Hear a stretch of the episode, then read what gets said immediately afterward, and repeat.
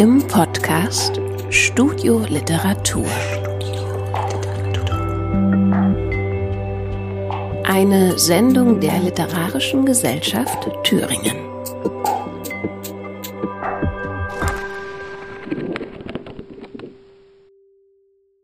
Willkommen, liebe ZuhörerInnen, zur Frühjahrsausgabe von In guter Nachbarschaft. Inzwischen schon zum vierten Mal im Hörformat. Ich bin Franziska Bergholz und moderiere das heutige Programm wieder gemeinsam mit Lea Weiß. Herzlich willkommen auch von mir. Zusammen mit Gorch Malzen sind wir das aktuelle Team hinter der Lesereihe In guter Nachbarschaft. Seit 2014 bereiten wir etablierten AutorInnen, literarischen NewcomerInnen und vielversprechenden MusikerInnen eine Bühne. Mit der Kombination aus Lesung, Konzert und interdisziplinären Kooperationen ist die Reihe mittlerweile fester Bestandteil der literarischen Szene in Thüringen. Seit Präsenzveranstaltungen riskant geworden sind, haben wir uns auf diese weniger vergängliche Form der Präsentation verlegt, was uns neue Möglichkeiten bietet und euch, die KünstlerInnen, direkt nach Hause bringt. Diesmal liest Bo Baum einige seiner Texte. Außerdem hören wir Teile des Hörspiels Helena von Elena Zieser und als Gastautor haben wir Rudi Nuss eingeladen, der eine seiner Erzählungen liest und mit uns unter anderem über die Verflechtung von virtueller und literarischer Welt spricht. Bo Baum, geboren 1999 in Gotha, studiert in Hildesheim Medien, Theater und Literatur und macht, wie er sagt, diverse Arten von Kunst. Veröffentlicht wurde er schon, unter anderem Namen, beispielsweise in der Anthologie des Treffens junger Autoren 2018 oder im Konkursbuch Tod 2020. Momentan studiert er, trotz Pandemie, in Paris und konzentriert sich auf den filmischen Teil seines Studiums. Seine Themen, sowohl akademisch als auch literarisch als auch gelebt, kreisen um die Komplexe Identität, Dokumentieren, Videospiel und Queerness. Erwachsen. Warum war ihm noch nie aufgefallen, dass die Wellen nachts an den Strand heranrollten wie sein Atem aus ihm heraus? Er war in diesem Haus nicht willkommen. Es drückte sich knarzend aus, wärmte den von außen kommenden Wind noch vor ihm. Waren da noch Gesichter in den befällten Anoraks, die zu Linien zusammenschmolzen, zu gefleckten Schlangen vor Kleidungsgeschäften? Unter seinen Sohlen zog sich der Schneematsch zu Glatteis zusammen. Fortbewegung erfolgt rutschend und fuchtelnd. Potenziell kann fast alles Strand werden, wenn man lang genug wartet und sich nicht auf eine Heimstätte festlegt. Die Schlangen lassen sich nicht bändigen. Er tanzt barfuß in einem Kranz aus Eis. Die Ozeane kommen näher.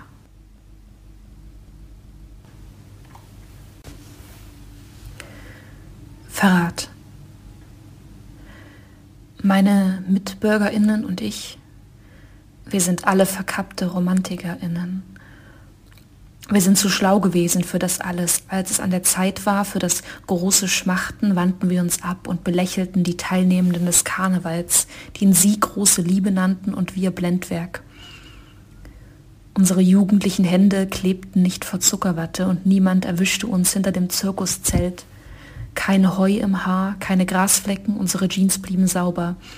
Wir waren die Königlichen der Vernunft und Konsumkritik und brüsteten uns, nie ins Kino zu gehen. Ich habe niemandem erzählt von dir. Deserteure sehen sie nicht gerne. Ich selbst schäme mich, schließlich sehe ich uns zusammen auf der Couch liegen und ich streichle deinen Arm, während auf dem Bildschirm jemand jemanden im Regen küsst. Oh Gott, mir ist schlecht. Von all den Schmetterlingen, die ich fraß und von der Peinlichkeit. Aber ich grinse und es schmückt noch ein Stück Monarchfalterflügel meine Schneidezähne.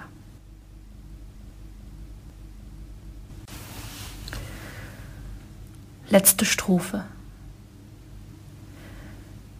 Die Wandernden vergaßen auf halbem Wege, was sie suchten, stürzten sich von den Klippen und stellten enttäuscht fest, dass sie längst flogen.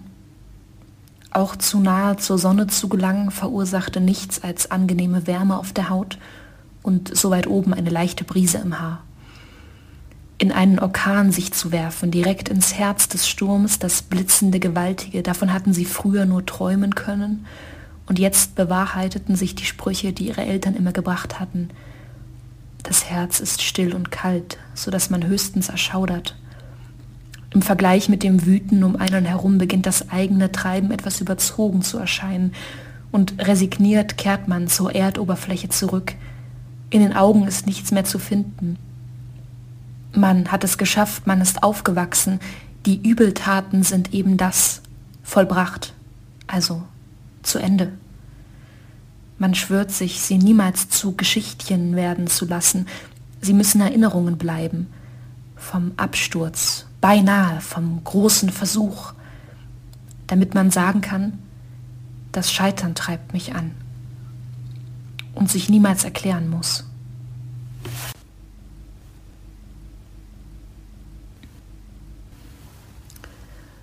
August, Leipzig nach Hildesheim. Ich muss mich bewegen. Wann fährt dieser ICE endlich los und wann wird er endlich schnell? Ich würde sogar rennen gerade, aber es sind 36 Grad und das bleibt vielleicht noch ein paar Wochen so. Und generell wird es jetzt nicht mehr anders.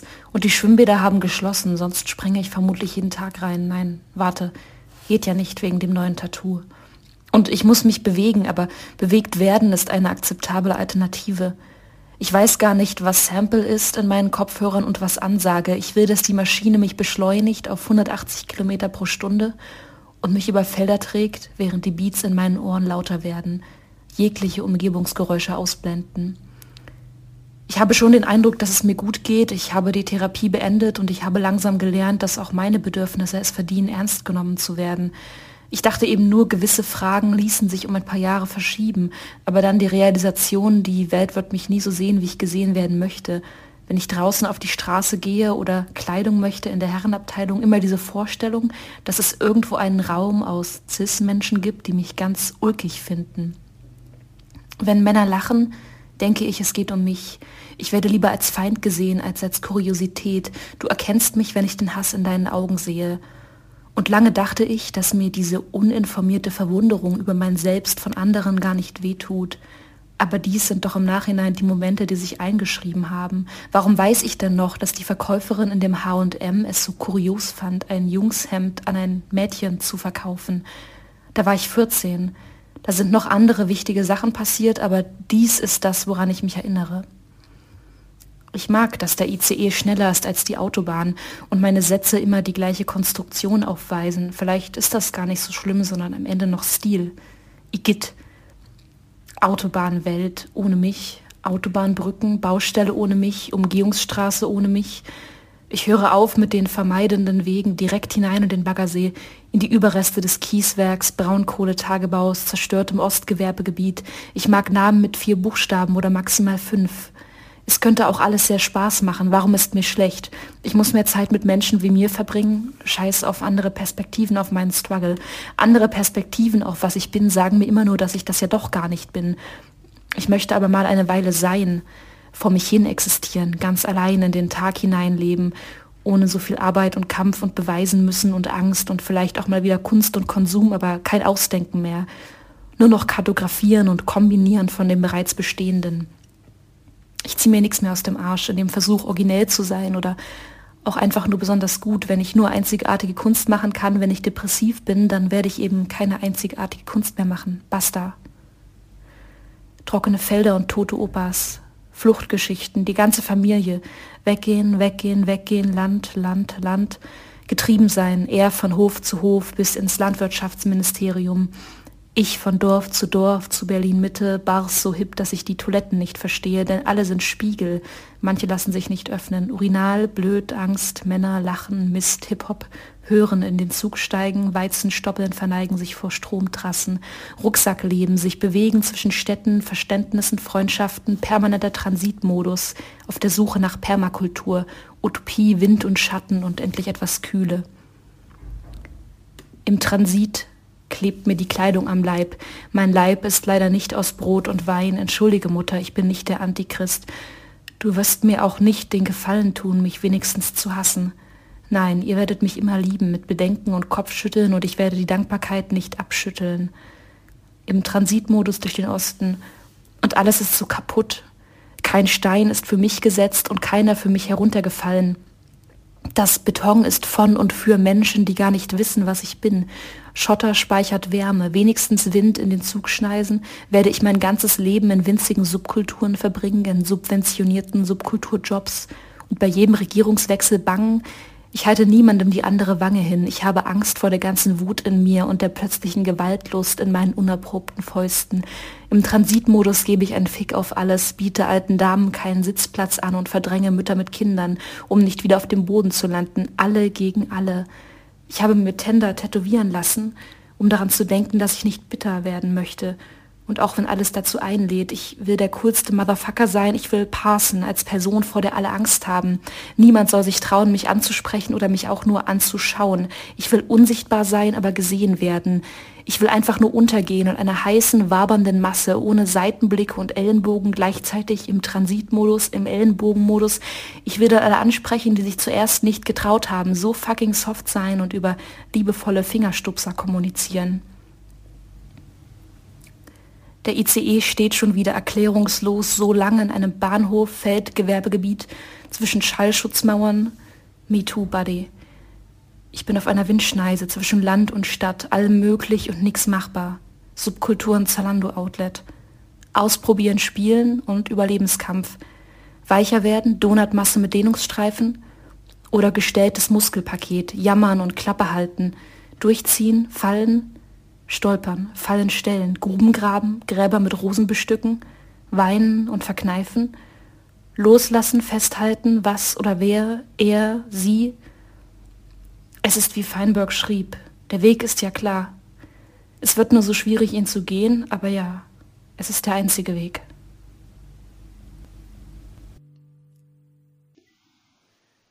Die Audiokünstlerin Elena Zieser wurde 1989 in Nürnberg geboren. Seit ihrem Studium der Medienkunst an der Bauhaus-Universität Weimar mit Schwerpunkt am Lehrstuhl für experimentelles Radio arbeitet sie als selbstständige Künstlerin im Bereich Hörspiel und Klangkunst.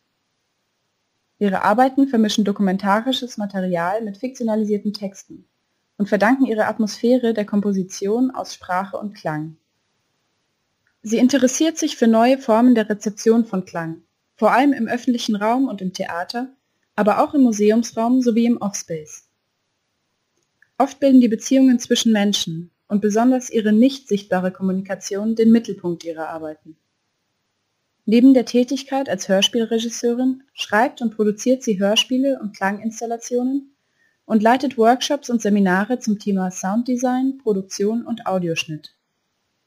Ihre Hörspiele wurden unter anderem in Deutschland, Österreich und in der Schweiz ausgestrahlt. Sie lebt und arbeitet in Berlin.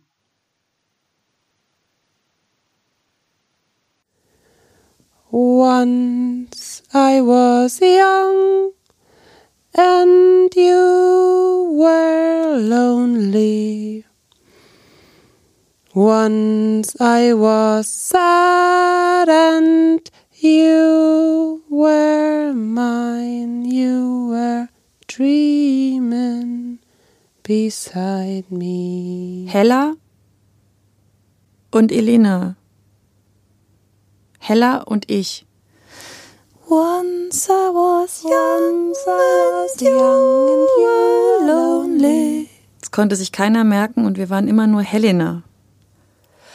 Once I was sad, Once I was you were mine, you were dreaming beside me.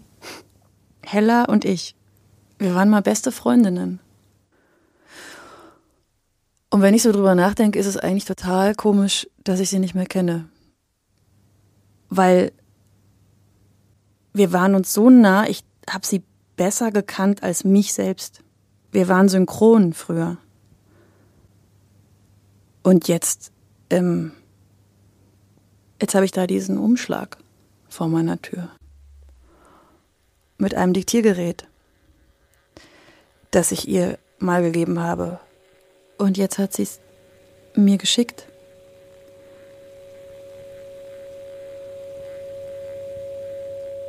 Und so sitze ich hier in der Küche an meinem Tisch und... Heute ist Donnerstag.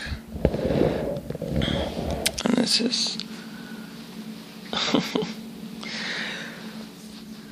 Es ist 7 Uhr 48.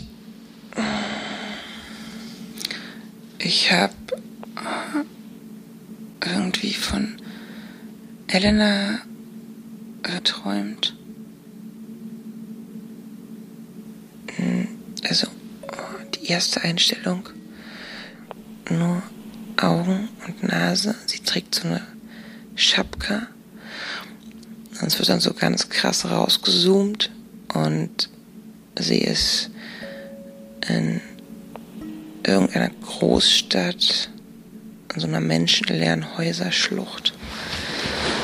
Und ich bin nicht ich in diesem Traum, sondern ich bin eine große, schwarze Frau und trage ein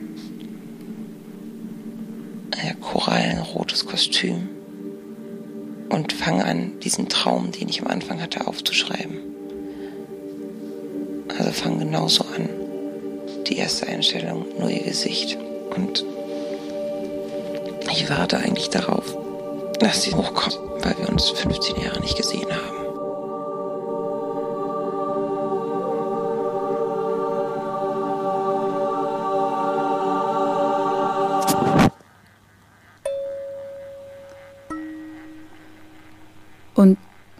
So sitze ich und höre ihr zu. Und langsam verschwindet der Tisch und die Küche um mich herum. Und auch ich fange an, mich zu erinnern.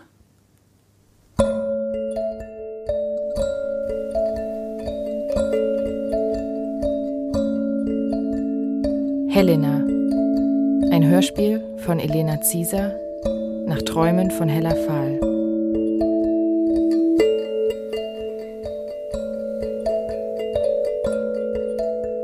Freundschaft ist eine Geschichte, die sich selbst erzählt.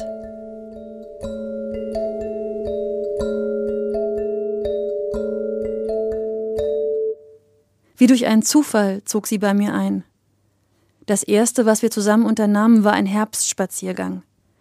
Wir bauten Figuren aus gesammelten Kastanien und Streichhölzern. Im Park mit seinen hohen, rauschigen Bäumen schien die Sonne plötzlich golden, und die roten und gelben Blätter taten so, als stünde nicht der kalte Winter bevor, sondern als würde gerade erst alles beginnen. Tatsächlich glaube ich, dass ich mich in diesem Moment, bei diesem Spaziergang, zum ersten Mal in meinem Leben verliebt habe. So in Zusammensein, in uns, in diese Gewissheit, dass ich nie wieder was Belangloses alleine vor mich hin machen muss, sondern dass alles ab jetzt einfach großartig sein wird. Es war so, wir hatten so eine Kraft. Don't you see what I can see? You are my Don't you senses, see all my what I eyes can and see? You are my you senses, all see my what I can see? Und so begann unsere Freundschaft. Schritt für Schritt, Stufe für Stufe, Absatz für Absatz. So schnell wie wir oben standen, so schnell konnten wir unsere Augen gar nicht reiben. Wie in einem reißenden Fluss der Gemeinsamkeiten entdeckten wir jeden Tag mehr Dinge, die von nun an uns gehörten.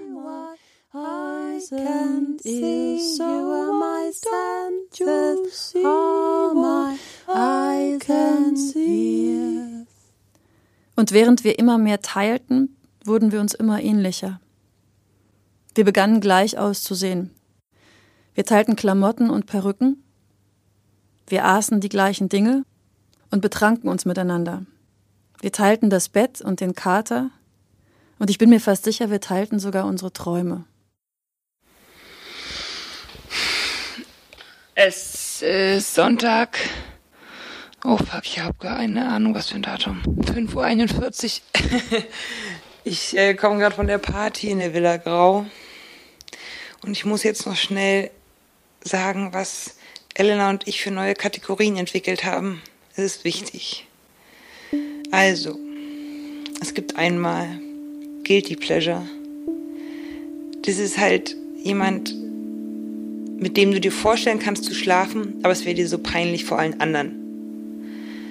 Dann gibt's Freak Pleasure. Den findest du irgendwie gut, obwohl du eigentlich weißt, dass er schlecht für dich ist, weil er nicht klarkommt. Und dann gibt's noch Beauty Pleasure.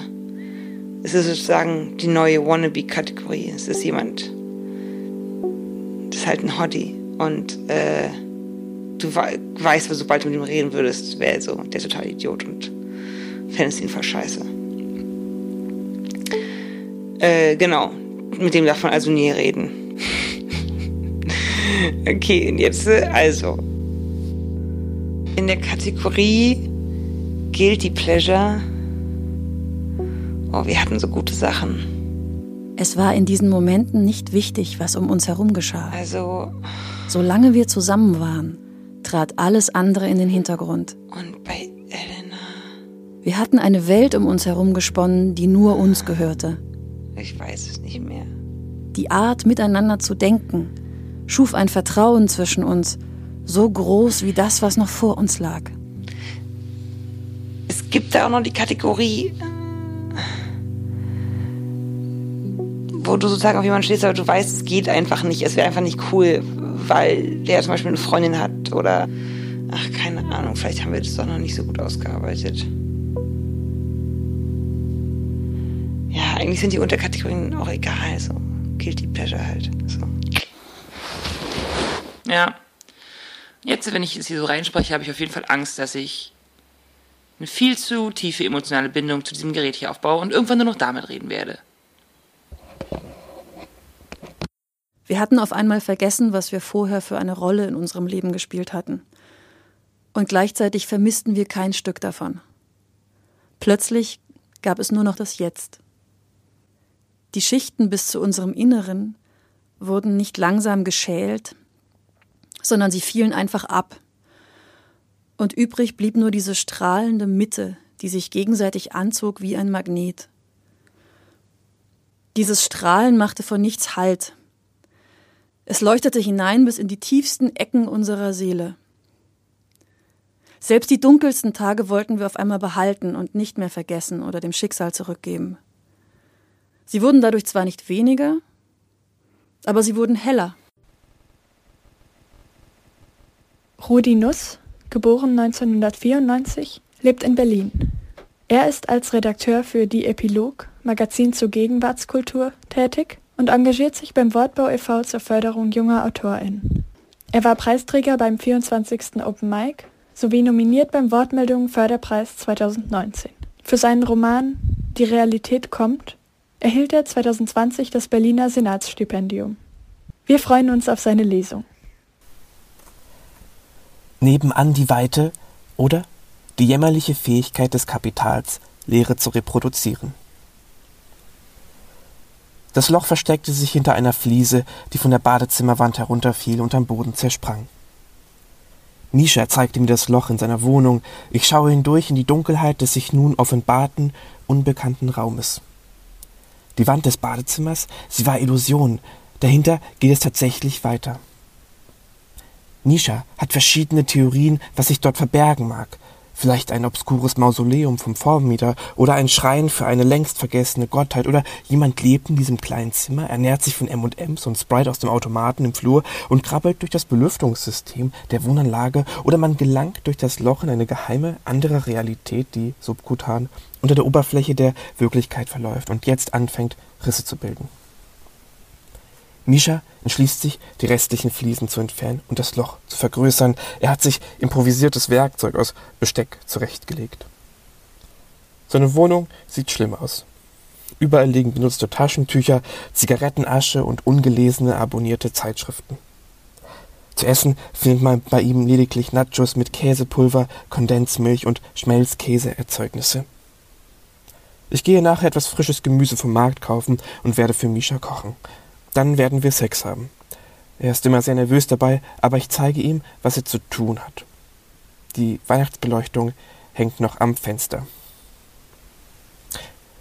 Der Frühling ist da. Sobald die Temperaturen erstmalig auf über 10 Grad steigen, versammelt sich eine Gruppe aus Männern jeden Abend auf den Bänken in der Nähe des Tümpels, trinkt Schnaps, isst Pombeer Ketchup-Style und hört Techno. Erstmal kein ungewöhnlicher Anblick. Beim genaueren Hinsehen bemerkt man dann aber die vollautomatisierten Maschinengewehre, die sich die Männer umgeschnallt haben. Der Wohnblock ist autonome Wohnzone. Jeder Vertreter der Wohnungsbaugesellschaft wird beim Überqueren der Grenze erschossen. Seit Monaten zahlen wir keine Miete. Wir dekorieren die Flure mit Pflanzen, Graffiti und Sofas. Feiern ausgiebige Feste zwischen den Wohneinheiten und rufen über einen Piratensender das neue Wohnzeitalter aus. Jeder, der einen Platz zum Leben braucht, soll er kommen. Touristen werden erschossen. Ich habe keine Wohnung, sondern durchwandere den Komplex, kümmere mich um einsame Seelen und schlafe auf den Couchen tausender Menschen. Das geheime Zimmer, das Misha und ich entdeckt haben, wird von der einen Seite von seinem Bad und auf der anderen Seite von Emalias Wohnzimmer begrenzt. Bei Emalia schaue ich jeden Tag vorbei, Inzwischen haben die Katzen große Teile der Couch zerfetzt, sodass das Innenfutter zutage tritt, welches die Katzen fressen und wieder auskotzen. Seit Emalia vor einigen Wochen nach einer sehr seltenen Krankheit an einem für das Überleben nicht notwendigen Organ verstarb, kümmere ich mich um die neun Tiere. Emalia lebte seit dem Tod ihres Mannes Eduardo alleine in der 40 Quadratmeter großen Wohnung und war mit einigen Dingen überfordert und verirrte sich des Öfteren im Wohnkomplex. Ich kaufte für sie ein und putzte einmal wöchentlich das blaue Linoleum in ihrer Wohnung mit Waschlappen, die Emalia aus den alten Hemden von Eduardo schnitt. Emalia schaute die meiste Zeit Fernsehen, alte Serien mit amerikanischen Privatdetektiven, die eine absolute Struktur in den Nebel ihres Geistes brachten und das Gefühl, dass Gerechtigkeit real und konkret sei. Und so behalte ich sie auch in Erinnerung, vor dem Fernseher sitzend. Das letzte Mal, dass ich sie sah, da saßen wir auf der Couch. Sie war leicht high von ihren Medikamenten und wir schauten eine Doku-Reihe über Menschen, die in Wäldern leben und sich nur von Wildbeeren und Moos ernähren und sich Zelte aus radioaktiv verstrahltem Schrott bauen. Wir redeten nicht. Im hereinfallenden Licht tanzte Staub und Katzenhaar. Wir schauten in das blaustichige Fernsehbild und in den Pixeln des Bildschirms sah ich für eine Sekunde eine merkwürdige Interferenz, ein aufflackerndes Bild einer anderen Gesellschaft, einer ganz anderen Welt mit acht Monden, deren Gezeitenkräfte dafür sorgen, dass alle Dinge jener Welt um etwa 45 Grad angewinkelt sind. Häuser, Menschen, Bäume, sie sind alle schief. Und ihre Schiefe ist alles, was sie kennen. In ihr wirkt die Welt trauriger aber es hat auch etwas Beruhigendes, nicht ordentlich orthogonal zum Boden, sondern wie im Fallen fixiert zur Welt zu stehen. Ich glaube, ich hatte an diesem Tag etwas gesehen, das ich nicht hätte sehen dürfen, das ich jetzt immer bei mir trage in entlegenen Winkeln meines Hirns. Emalia war fest davon überzeugt, dass sich die Seele ihres Ehegatten Eduardo im Moment seines Todes in neun Teile aufgespalten und sich gleichmäßig auf die Katzen verteilt hatte. Eduardo ist in die neuen Teile seiner Persönlichkeit zerfallen. Seine Unsicherheit, seine Liebe zu Fernsehwerbespots, die er mit einem VHS-Rekorder aufnahm, sein Hass gegen jede Autorität und sechsmal Angst vorm Sterben. Aus dem Fenster von Emalia und Eduardo kann man den gesamten Wohnblock überblicken. Die Weiten des in sich verschlungenen Wohnungs Wohnungskomplexes, der Tümpel, die Wastelands, das eine Kind, das dort auf dem Dach lebt. Es hat ein Zelt, einen Mini-Kühlschrank für Capri Sun und einen Gaming-Laptop, auf dem es Charaktere in diversen MMOPGs hochlevelt und sie dann auf Ebay verkauft, um sich mit dem Geld Chicken Nuggets und süße Soßen zu kaufen. Ich bereite Zucchini und Auberginen für Misha vor. Er hat den Radius des Loches auf ganze fünf Zentimeter erweitert. Viel sieht man aber noch nicht von dem geheimen Zimmer. Seit dem Vorfall, der ihn sein Bein kostete, verlässt Misha selten die Wohnung. Er brach sich das Bein, als er von einem nicht allzu hohen Hügel, äh, Hügel hinunterfiel. Der Bruch verheilte gut, aber zwischen den Schrauben und der Platte, die ihm zur Osteosynthese eingesetzt wurden, entwickelten sich durch die verschiedenen Metallbehandlungen der Osteosynthesematerialien galvanische Ströme und mit der Zeit auch Rost. Selbst im Inneren seines eigenen Körpers war Misha nicht sicher vor der Korrosion. Sein Fleisch wurde durch die freigesetzten Nickelionen des Korrosionsprozesses nekrotisch und bis sein Bein abstarb, dauerte es ziemlich lange und Misha hatte das alles sehr gut verdrängen können und wegen des Schmerzes lange keinen Arzt aufgesucht, weil er Angst davor hat, sich oder seinen Körper in irgendeiner Art zu zeigen, was den Sex mit ihm erschwert, aber zugleich das Spielfeld bildet, auf der sich seine Scham und Angst zu Lust und Freude wenden können, wenn ich nur die richtigen Worte in sein Ohr flüstere.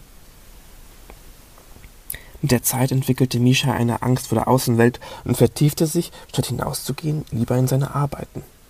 Irgendein kleines Institut bezahlte Misha dafür, eine Topographie der Melancholie verfallener Internetplattformen anzufertigen, von Neopets.com, ICQ oder MySpace, von leeren Internetforen, verlassenen Chatrooms und einsamen pornografischem Material, das noch auf entlegenen Servern gespeichert ist und stets nur ein paar Klicks entfernt, aber seit Jahrzehnten von niemandem mehr erblickt wurde. In seiner Freizeit schreibt Misha Erotika über Roboter, die sich in Menschen verlieben. Momentan sitzt er an einem Text über Liebe zwischen einem galertartigen Schleimroboter und dem Vertriebsrepräsentanten eines Baulogistikunternehmens. Nachdem wir gegessen und miteinander geschlafen haben, gehe ich mit Misha raus, etwas Luft schnappen. Wir setzen uns auf die Bank neben dem Waschhaus und schauen auf die sich drehenden Waschtrommeln. Im Wohnkomplex fühlt sich Misha noch sicher. Einmal erzählte er mir, er bräuchte eigentlich immer eine Umarmung, eine Form von Gewicht um ihn herum. Sei es von Menschen, Decken oder Tonnen aus Metall und Dämmmaterial.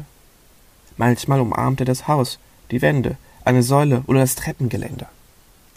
Als Kind hatte Misha geweint bei der Erkenntnis, dass Tiere in der Nacht nie heimgehen. Sie bleiben immer da draußen, im Wald, wo keine Wände in den Raum schneiden. Hinter der Grenze plant seit Tagen ein Sondereinheitskommando der Wohnungsbaugesellschaft mit Atemschutzmasken, Sturmgewehren und abgerichteten Schäferhunden mit kleinen ballistischen Schutzwesten ihren nächsten Angriff. Am Abend wird es wieder Schusswechsel geben. Sie wollen uns belagern und uns aushungern lassen. Gut, dass wir über ein abgesichertes Tunnelsystem mit anderen separatistischen Wohnkomplexen verbunden und so stets in der Lage sind, Pudding und Zitronen durch Tauschhandel zu erwerben. Nach einigen Tagen hat Misha einen Durchgang in seiner Wand durchgelöffelt. Den Stock und das restliche Wandmaterial hat er stückchenweise im Klo hinuntergespült. Ich gehe durch das Loch ins circa fünf mal fünf Meter große Zimmer, schwach beleuchtet von einer Lampe, die Misha hierher gestellt hatte. Gerade als ich sagen möchte, dass ich nichts sehe, bemerke ich, dass ich nicht nichts, sondern einen leeren Raum sehe. Einen weißen leeren Raum, seit Jahren versiegelt von der Außenwelt. Misha breitet sich auf dem Sofa aus und trinkt Kondensmilch direkt aus der Dose. Er ist frustriert, dass in dem Raum kein Schatz, keine versteckte Welt auf ihn gewartet hatte. Der Architekt des Wohnkomplexes, wie wir später mit etwas Recherche herausfinden, hatte in einer Mixtur aus Schludrigkeit und Müdigkeit einen absolut sinnlosen Raum in das Haus geplant. Weil es ihm so peinlich war, verheimlichte er den Fehler und schaffte es, dass keiner der Bauleiter, technischen Zeichner, Ingenieure oder gar Bauarbeiter irgendetwas davon bemerkten, was schon eine ziemliche Leistung war. Aber dieser Fehler würde sich massiv in sein Leben schneiden, denn er kam auf den Geschmack. Seitdem hat er in über 100 Wohneinlagen solche leeren Zimmer eingebaut. In seinen Träumen wurde er verfolgt von dem Verlangen, leeren Raum zu schaffen, perfekt konservierten Raum und in dem Raum selbst Zeit, geschützt von den Schrecken der Welt. Und niemand hätte etwas gemerkt, weil es so absurd war. Wenn man seinen Namen googelt, so stößt man auch gleich vor der Netflix-Dokumentation über sein Leben namens The Art of Wasting Space. Abends gehe ich zum Tümpel neben der Wohnanlage. Dort schwimmt zwischen den erodierten Einkaufswagen ein riesiger Fisch. Er stirbt jede Nacht unter entsetzlichen Qualen und seine Schreie hallen wie Sirenen durch die Häuserschluchten bis hinauf in das sechzehnte Stockwerk zum Jungen mit dem Gaming-Laptop auf dem Dach. Der Fisch erwacht jeden Morgen wieder aufs Neue mit der schrecklichen Erkenntnis, in der Nacht sterben und wieder auferstehen zu müssen, ohne die Möglichkeit, sich ein für allemal vom Leid zu erlösen, denn er hat keine Arme und ist so glitschig, dass er an dem steilen Ufergelände stets wieder hinunter ins eutrophierte Gewässer rutscht. Für den Fisch überlagert das Ende des Tages die gesamte Zeit. Jede Sekunde wirft der Tod einen überdimensionierten Schatten über den Tümpel wie ein einziges langgezogenes Ende.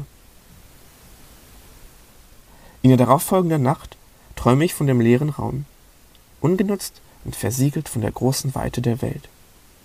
Ich sehe ein Netzwerk leerer Räume, die sich wie eine zweite Realität über diese legt, in der Staub in aller Ruhe fällt und die Zeit nicht vergeht, sondern zähflüssig wie Honig in Wabenzellen gespeichert bleibt.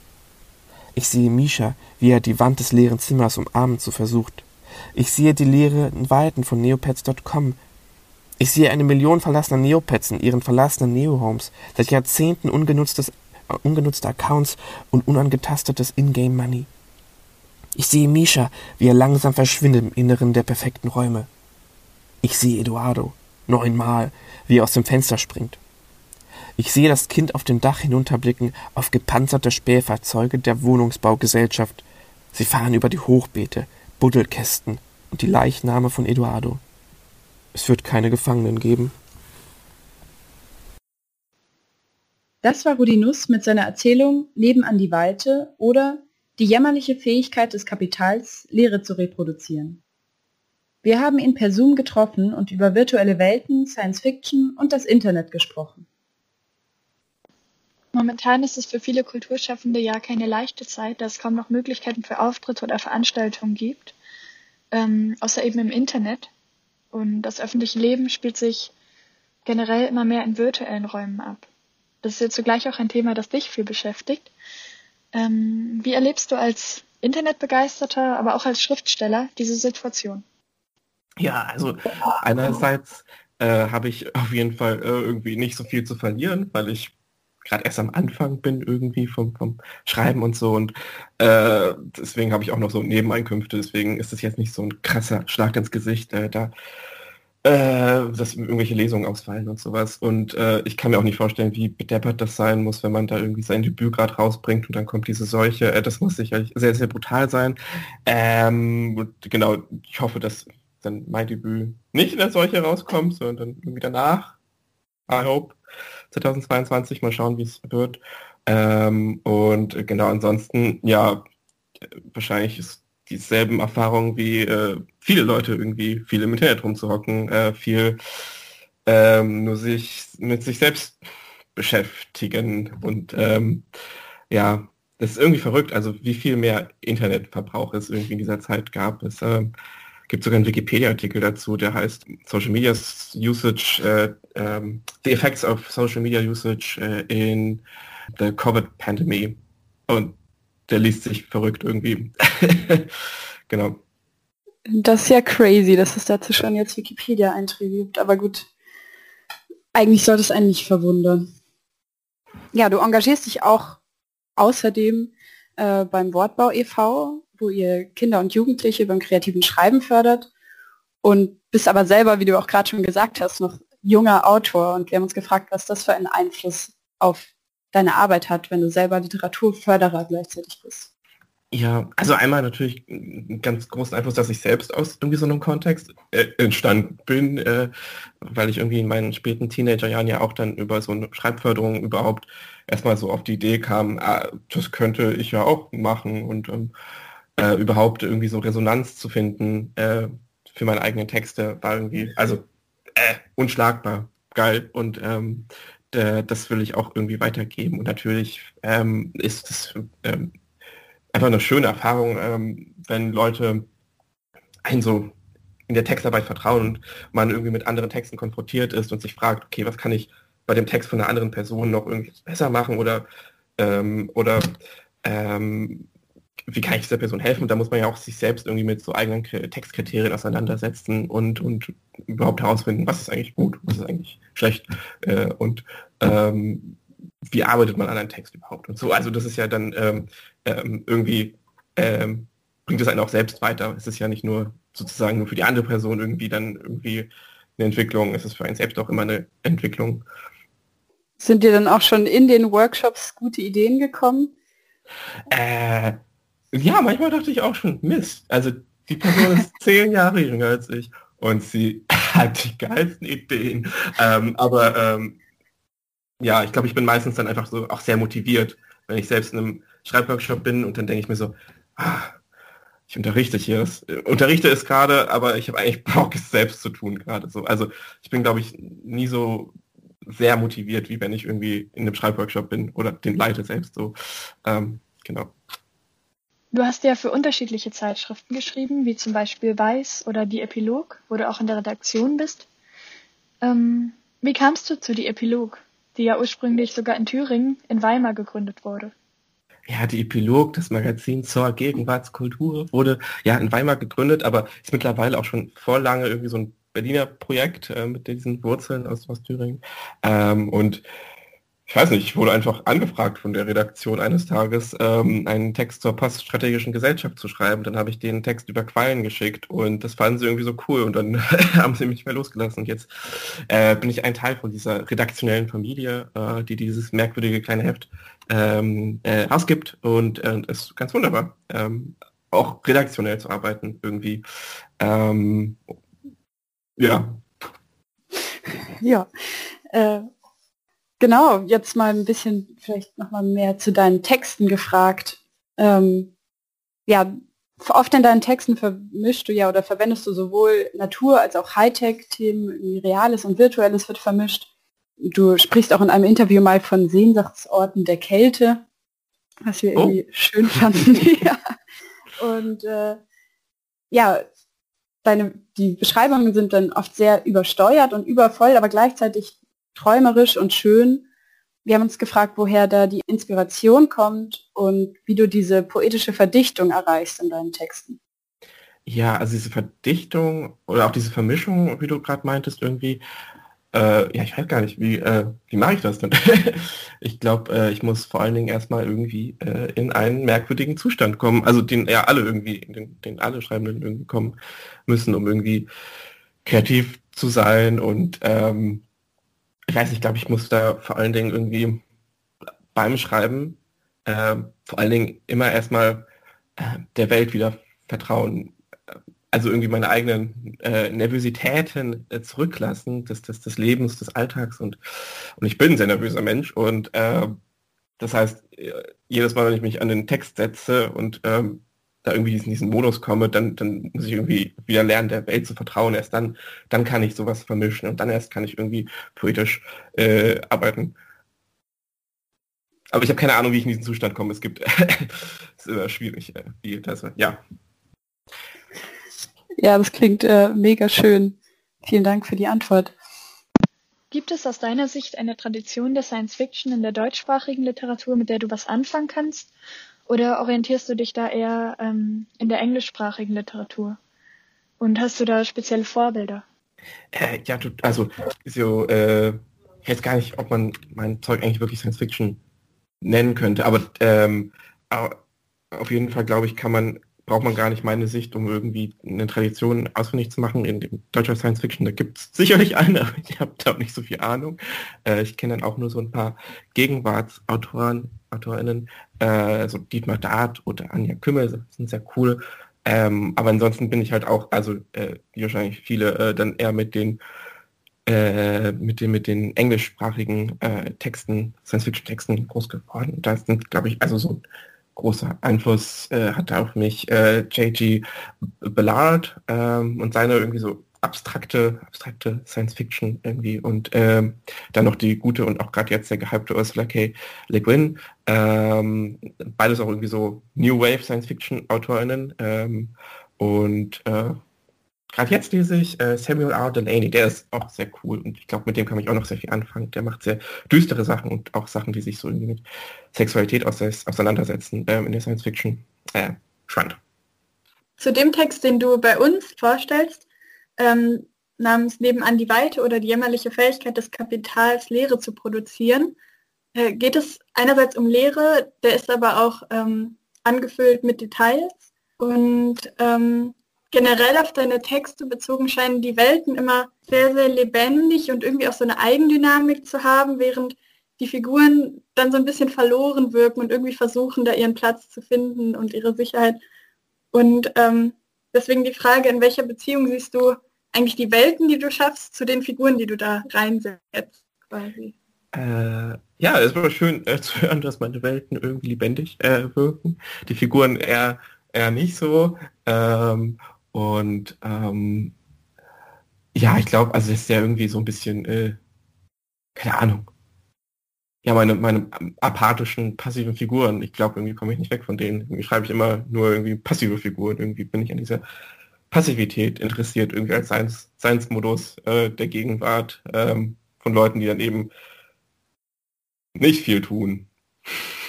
Obwohl, man muss schon sagen, die, die, die Figuren, also in nebenan, äh, die Weite, da, die machen schon ziemlich viel. Also der eine reißt ein Loch in die Wand, die gehen einmal raus, also die machen mehr als ich gerade in der Pandemie irgendwie. Klar, das sind natürlich auch Figuren, die irgendwie ihren Wohnkomplex mit Maschinengewehren verteidigen und so, aber die werden beobachtet, also von. Aber ja, natürlich. Ja, und auch, also ja, die eine Figur ist natürlich sehr viel passiver irgendwie. Also, also es ist ja sehr auf diesen, diese Misha-Figur irgendwie fixiert äh, und die, die Erzählinstanz ist eigentlich gar nicht so wichtig, weil es geht irgendwie nur irgendwie ums Kümmern von anderen Leuten. Ähm, äh, auch eine, eigene Pass Passivität, irgendwie so eine, ich glaube Eva äh, von, von Redeker? Eva von Redeker, nicht Eva van Redeker, hatte irgendwie auch so ein äh, crazy Begriff, der, der Care-Slut. Personen eben, die, die komplett in, im, im, im Care aufgehen und irgendwie äh, schreibe ich auch sehr oft so eine, so eine Figuren. Deine Texte sind immer auch lustig und vielleicht eher situationskomisch oft. Ähm, würdest du sie als Satire verstehen?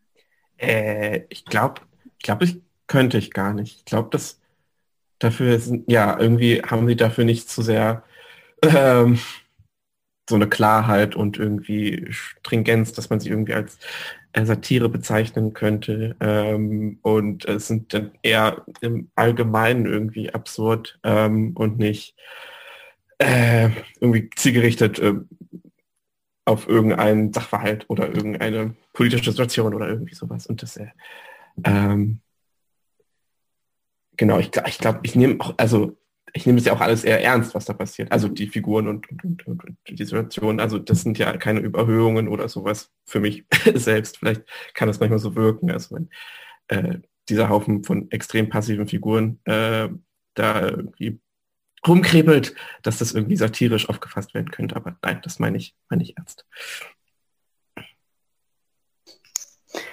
Ähm, du schreibst mit dem und über das Internet wie funktionieren Internet und Literatur zusammen? Warum schreibst du so viel über das Internet? Was fasziniert dich daran und wie lässt sich das schreibend überhaupt darstellen?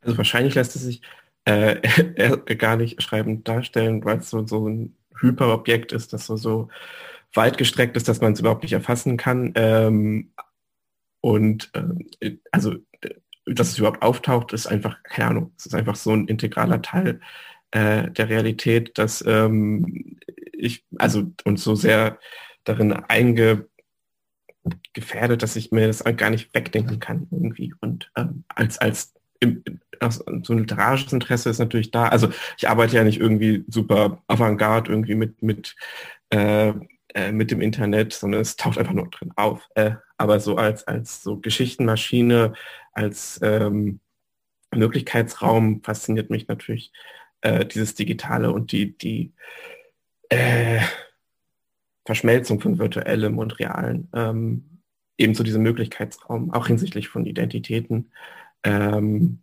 was wohl vielleicht das größte Potenzial ist des Internets, äh, hoffe ich. Ähm, genau, ähm, in deinen Texten kommt ja auch immer wieder die Geschichte des Internet vor. Ähm, sie haben manchmal etwas Archäologisches, man findet irgendwie Anwendungen wie ICQ wieder. Ähm, das Internet ist also nicht nur präsent, sondern war eigentlich schon ganz lange Zeit selbstverständlicher Teil des Lebens und hat sich jetzt so völlig mit der Welt vermischt. Ähm, und wie war deine Sozialisation mit dem Internet? Wie hast du sie erlebt? Und ähm, ja, was war irgendwie dein erster Computer? Genau, wie war deine Erfahrung da? Ja, oje. Äh, ich glaube, ich habe überhaupt gar keine Erinnerung daran, was mein erster Computer war. Ich glaube, ich habe ziemlich viel verdrängt. Aber ich kann mich nur daran erinnern, irgendwie so Zugang zum Familiencomputer irgendwie zu haben. Ich weiß gar nicht mehr, was denn meine eigene Rechenmaschine äh, war letzten Endes. Ähm, ich kann mich nur daran erinnern, äh, eben an dieses andere Internet äh, vor irgendwie dieser Social Media Mediaisierung, Medialisierung, Mediaisierung, äh, irgendwie von dieser, dieser großen Authentifikation von allen die durch dieses Internet wandern, äh, sondern eher so eine Art dysfunktionalen Raum, der noch nicht so optimiert ist auf Gewinn, Ge Gewinne, Gewinne und und und äh, äh, Ads, ähm, was dann immer irgendwie so ein bisschen so ein kleiner nostalgischer äh, Sehnsuchtsort ist, äh, der natürlich unwiederbringlich weg ist irgendwie. Ähm, deswegen kommen da auch manchmal so alte Plattformen, verlassene Plattformen wieder. Ähm, genau, das hast du schon gesagt, irgendwie es geht so weit zurück mit dem Rechenmaschinen, dass man gar nicht mehr genau weiß, was eigentlich die erste war. Schreibst du deine Texte erstmal auf Papier im realen Leben oder äh, schreibst du direkt am Computer? Äh, ich glaube, früher habe ich mir echt mehr Notizen gemacht. Ich glaube, da war ich irgendwie fleißiger. Jetzt äh, sind meine Notizbücher ein bisschen minimalistischer. Ich habe dann irgendwie eine Idee und die krakel ich dann irgendwie so lieblos runter, äh, weil ich mir dann denke, ich muss, also ich muss das ja eh im Kopf haben. Dann muss ich mich an den Tisch setzen. Also der Text entsteht dann wirklich doch nur an, an im Word-Dokument. Äh, und ähm, ja, manchmal mache ich noch relativ ausführliche Passagen auch dann in meinen Notizbüchern und zeichne sogar ein bisschen drin rum. Genau. Aber eigentlich entsteht der Text sowieso erst auf in, in dem, in dem Word-Dokument. Dann ist es real. Genau, ähm, wo wir bei Arbeitsweisen sind, du schreibst ja gerade auch an deinem Romanmanuskript namens äh, Die Realität kommt. Ähm, kannst du uns ganz allgemein dazu was sagen? Wie ist da gerade der Stand der Dinge? Ähm, wann wird es erscheinen? Gibt es da Neuigkeiten? Äh, naja, also ich hoffe, ich habe den jetzt mal irgendwie fertig. äh, mein Ziel war eigentlich Februar, aber jetzt ist es März und wahrscheinlich wird es April. Ähm, und ähm, genau, ein Roman über äh, noch viel mehr Virtualitäten, als sie jetzt in Nebenan die Weite auch vorkommen, wo es wirklich tatsächlich einfach um VRs geht, äh, äh, als so eine Art äh, ähm, ähm, äh, alternative Medienhistorie, ähm, über diese virtuelle, virtuellen Re Virtual Realities. Ähm, und äh, aber Neuigkeiten zu Hinsicht äh, so eines Erscheinungstermins gibt ich, also wahrscheinlich 2022, hoffe ich. Mal gucken. Äh, genau. Ähm, wie ist denn da dein Arbeitsprozess? Also, macht es für dich einen Unterschied, ob du jetzt eine Kurzgeschichte schreibst oder einen Roman oder ist das äh, ähnlich? Äh, nee, das, nee, nee. Nee, nee, ich glaube, Kurzgeschichten kann ich ganz gut, Romane kann ich noch nicht so gut. Da muss ich, glaube ich, noch sehr viel lernen. Mal gucken. Also ich hoffe, man verzeiht es meinem Debüt dann, dass das dann vielleicht, ähm, man braucht halt eine ganz andere Ausdauer und irgendwie eben andere, einen anderen Atem äh, für so eine lange Erzählung. Und da musste ich jetzt auch ganz viel lernen. Und ich, ich bin, ich meine, äh, ich bin so dankbar, dass ich dann einfach ein riesen Stipendium für dieses Projekt auch bekommen habe letztes Jahr, obwohl ich irgendwie das Gefühl hatte, ich kann noch gar nicht so einen langen Text schreiben, aber irgendwie äh, hatten die Leute dann der Jury doch Vertrauen, dass ich das irgendwie hinbekomme und äh, äh, genau, dafür bin ich unendlich dankbar, dass ich dann irgendwie das letzte Jahr lernen konnte, wie man so eine lange Ausdauer irgendwie entwickeln kann und so einen Atem entwickeln kann. Und ich denke, ich habe auch was gelernt. Ich hoffe, ich hoffe, ich habe was gelernt. Hast du dann lang vorausgeplant den Roman? Also bist, bist du jemand, der es vorher schon strukturiert oder schreibst du erstmal drauf los und schaust, wo es dich hinführt?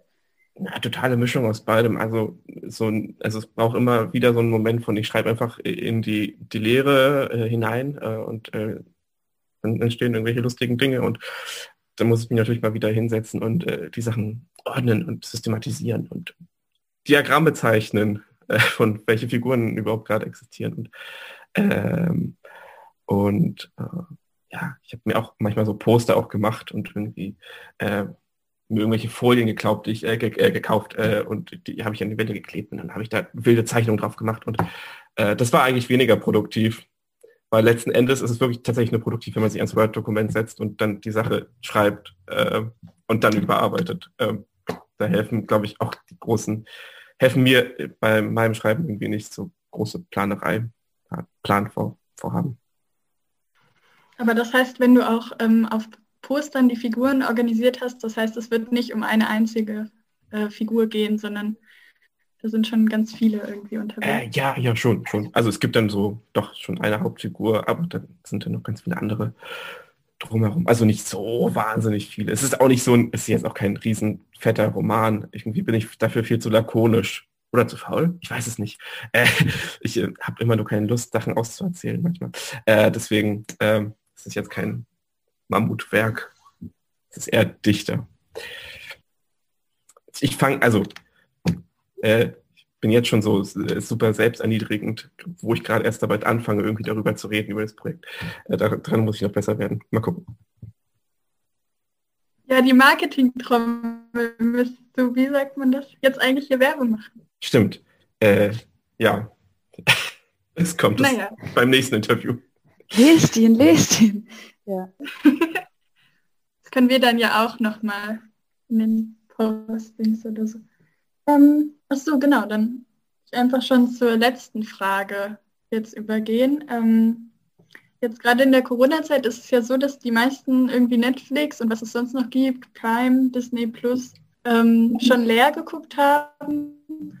Und genau, so ganz generell hast du irgendwelche Kulturtipps auch für die Hörerinnen, ähm, Lesetipps, was immer dich gerade beschäftigt. Du hast ja auch gerade aber schon ein bisschen angesprochen, was du gerade liest, also vielleicht allgemein auch aufs Internet bezogen. Ach so, genau. Also dann äh, nicht, äh, nicht, nicht, nicht Bücher, äh, sondern äh, ich habe äh, seit mehreren Monaten bei mir einen Tab im Browser offen äh, von ähm, Gravity's Rainbow, einem Hörspiel vom SWR 2.